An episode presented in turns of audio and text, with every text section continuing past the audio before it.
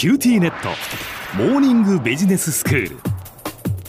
今日の講師は九州大学ビジネススクールで組織行動とリーダーシップ論がご専門の松永正樹先生です。よろしくお願いします。よろしくお願いします。先生今日はどういうお話でしょうか？はい。前回と前々回評価に対する納得感を高めるには公正さと英語で言う justice が重要であり、うん、そこでは評価の内容そのものに関する結果の公正と評価がどのようになされるかというプロセスの構成この2つがあるというお話をしました、はい、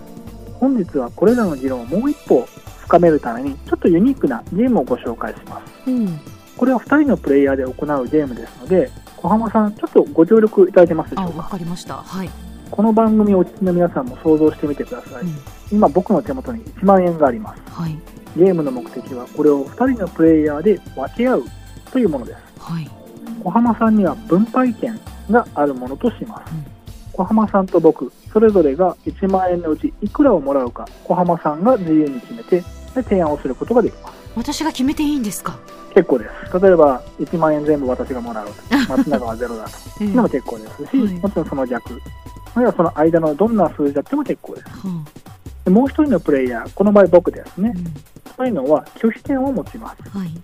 もし小浜さんのご提案を僕が気に入らなければそれを拒否することができる。ということですで分配権を持つプレイヤーの提案をもう一人のプレイヤーが拒否しなければ提案の通りのお金を分け合ってゲーム終了です、うん、ただし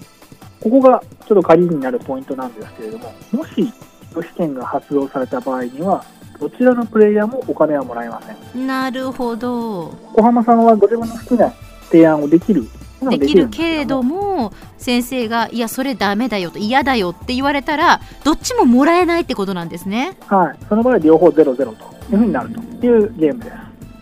そしてまああの基本ルールとして提案は1回きり。受けるか受けないかという決断も1回きりというふうになります、はい。うん、小浜さんだったらどんなご提案されますでしょうか？これ難しいですねでもやっぱり人が出ますよね。でもやっぱり拒否されたら結局どっちももらえなくなるから私ももらいたいからはい、やっぱりきちんと半分半分分けると思います。5000円5000円です。5000円5000円。じゃあ僕もお受けします。よかった。ありがとうございます、はい、これはですね最後通帳ゲーム英語だとアルティメータムゲームといって、うん、世界中で結構行われてきている有名な心理実験の一つなんですね、うん、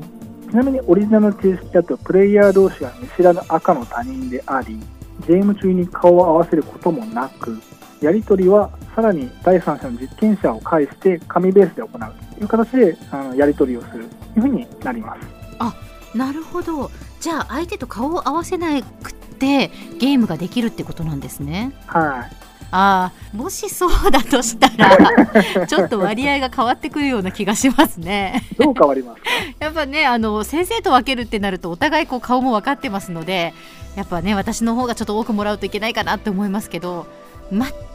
知らない人でお互い顔を合わせなくてその後も誰がと誰でやったかわからないとかいうのであればやっぱちょっと私の方が多めに設定すると思いますね64なのか73だな。ですよね。はいおっしゃる通りで、そうした後腐れのない状況だと、分配権を得たプレイヤーの多くは、大体今おっしゃった通りで、7対3から8対2で自分の取り分を相手よりも多くする提案をします。はい、ちょっと文化によって違うんですけれどもね、アメリカなんかはかなり自分の取り分が多い。でもまあやっぱり7対3から8対2の間ぐらい。面白いのはパレスチナよくあの難民キャンプといった文脈で名前が挙がったりする地域ですけども、あちらの方々というのはかなり55に近い数字を上げるというふうに研究で出てたりします。あそうですか、その辺はやっぱまあ文化、お国柄も出たりするということですね。そうですね、えー、ただし、自分の提案を相手にマイク越しに肉声で伝えなければならないとか、直接対面で提案しなければならないとか、あるいはもう一人のプレイヤーが自分の友人、家族であるなど相手との関わりが強くなればなるほど提案内容は50-50に近づいていくと。これも研究で分かっています、うん、まあ、そりゃそうですよねやっぱりね。友達とやるのにとか、ね、知ってる人とやるのにそんなもう 自分が多くとか取れないなんて思われるかって思います。は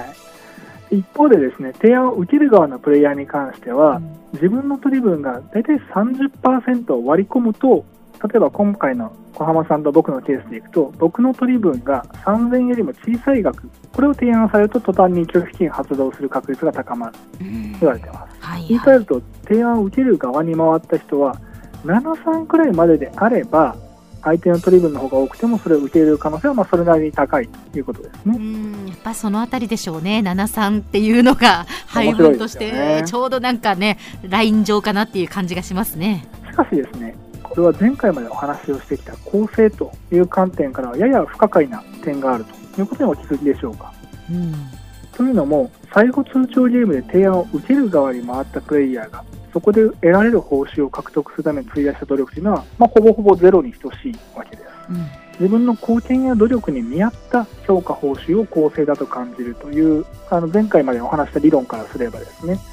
努力がほぼゼロなんだから報酬、つまりゲームから得られる金額というのは、ゼロでなければ儲けものと考えておかしくない。しかし実際には皆さんもご想像の通り、もし分配権を持ったプレイヤーが9対1の提案をしたりすると、もうこれは文化もほぼ関係なく、もう1人のプレイヤーというのは拒否権を発動して、2人とも獲得金額ゼロになる道を選びます。うん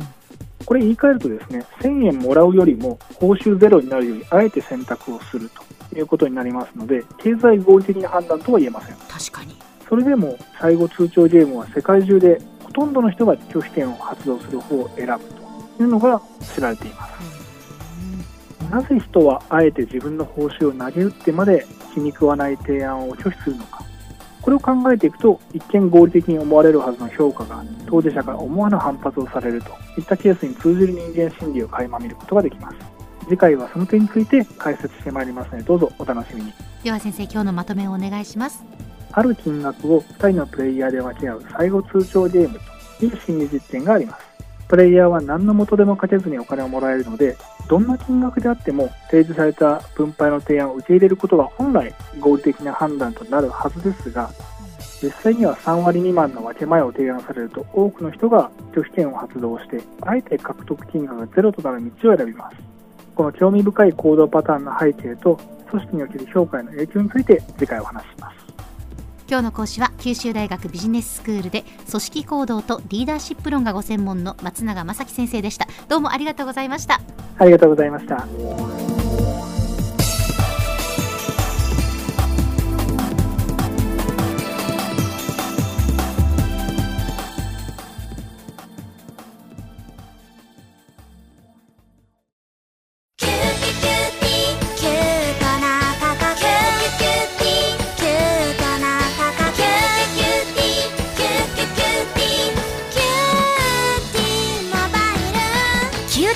のキューティーモバイル。月々税抜き990円から。お近くのショップまたはウェブへ。